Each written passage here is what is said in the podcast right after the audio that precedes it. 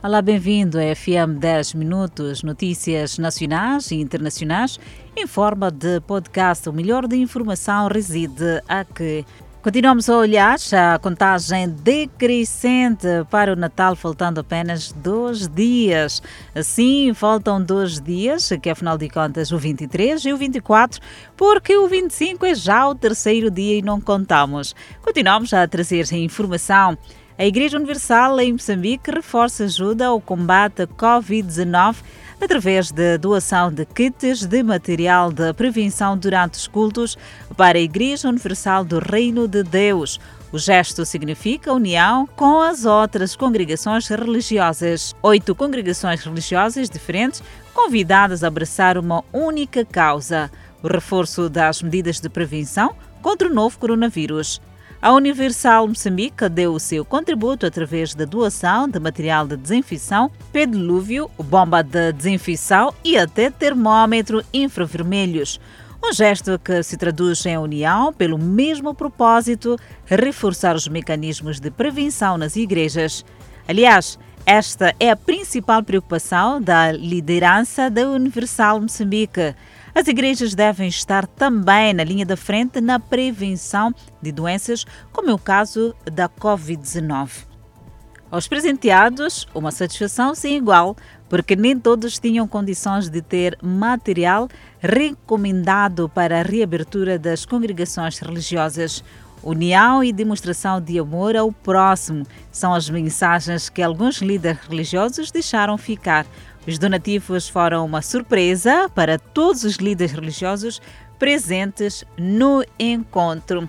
Esta é uma informação que poderá acompanhar o desenvolvimento quando pontualmente forem 19 horas e 45 minutos no Fala Moçambique. Este ato de amor, este ato uh, de alegria. Afinal de contas, nós precisamos ajudar-nos uns aos outros, afinal, estamos a lutar pela mesma causa.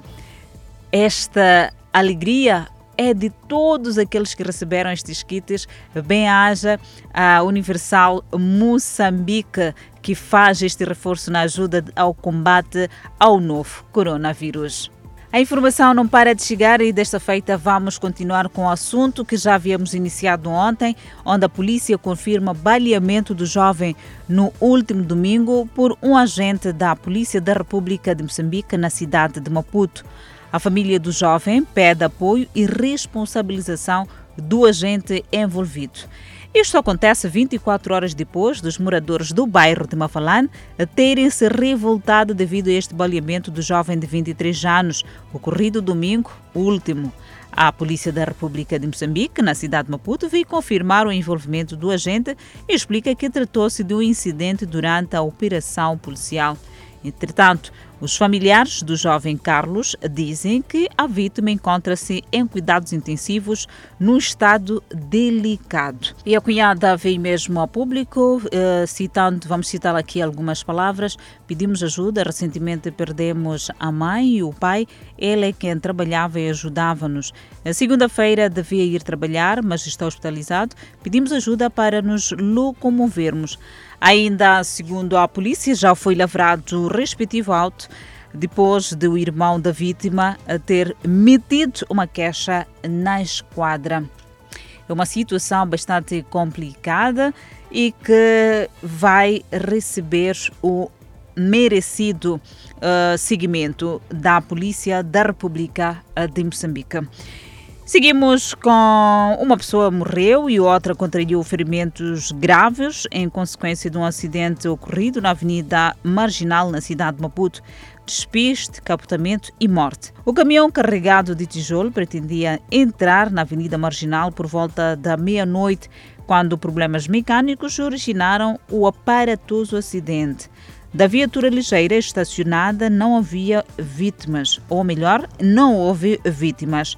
Apesar de o acidente ter ocorrido durante a madrugada, até manhã de terça-feira o trânsito continuava condicionado. Muitas pessoas atrasaram os locais de trabalho.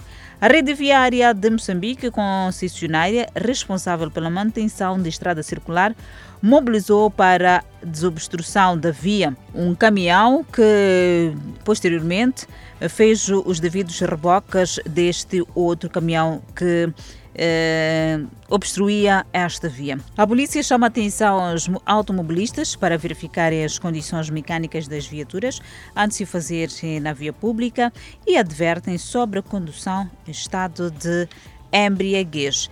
Acidente de viação que levou ao derrube do poste de iluminação pública, numa altura em que decorre, nesta via, o processo de reposição dos postes danificados mas uh, uma sinistralidade na capital do país.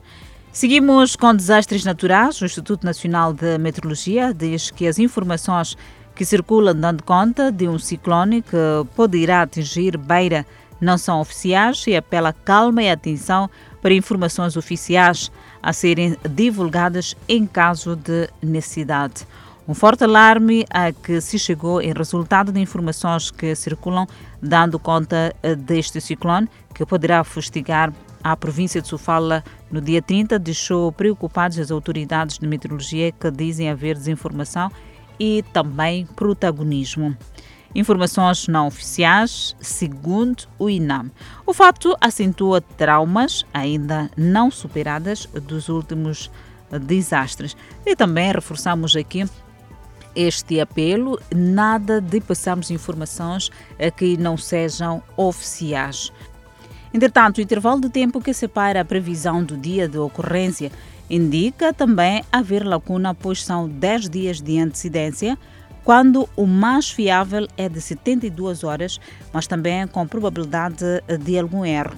O INAM apela a calma e pede que se aguarde informações oficiais que chegarão oportunamente. Nada de boatos. O Instituto Nacional de Meteorologia não confirma esta informação. Seguimos com a informação olhando para a quadra festiva. O Hospital Central de Maputo está preparado para responder à altura casos que requeiram atendimento de emergência. A garantia foi dada pela diretora clínica durante uma conferência de imprensa. Quando chega dezembro, de forma quase que automática, a euforia sobe para muitos cidadãos é afinal o período das festas no fim do ano e Natal. Euforia que não poucas vezes carrega consigo consequências graves e em alguns momentos irreversíveis. Agressões, acidentes de aviação grave e até mortais têm sido o salto final. O Hospital Central de Maputo diz estar pronto para prestar assistência aos doentes que durante a quadra festiva necessitam de intervenção médica. Para além dos recursos humanos, o HCM, o Hospital Central de Maputo, diz ter reforçado o serviço de apoio clínico que inclui reanimação, esterilização, cozinha e lavandaria. Com efeito, três entradas serão ativadas para atendimento público urgência, pediatria para atendimento de menores e maternidade. Relativamente ao SANC, Farida Urs, que é a diretora, eh, garantiu que a unidade sanitária está com estoque aceitável, porque neste período de férias escolares, regra geral, mais se registram casos de violações sexuais, afogamento e outros. A diretora clínica alerta os pais encarregados de educação para serem vigilantes, evitando expor seus filhos a situações de risco. E seguimos para Inhamban, onde, com vista a melhorar a atuação da Polícia Municipal, 46 agentes uh, beneficiaram de uma reciclagem na Machis. Assim como alguns municípios de Machis, em particular vendedores, têm se surgido contra a atuação da Polícia Municipal. As autoridades municipais pretendem travar esta prática e, para tal, querem ver melhorada a sua atuação para com os municípios, daí terem sido submetidos a uma reciclagem. Foram 45 dias depois da formação e dizem estar amealhados de muito conhecimento, capaz de fazer cumprir a postura municipal sem o uso da força. É uma posição defendida por vários, vários agentes que estiveram nesta reciclagem. A formação destes esteve a cargo do Comando Provincial da Polícia da República de Moçambique.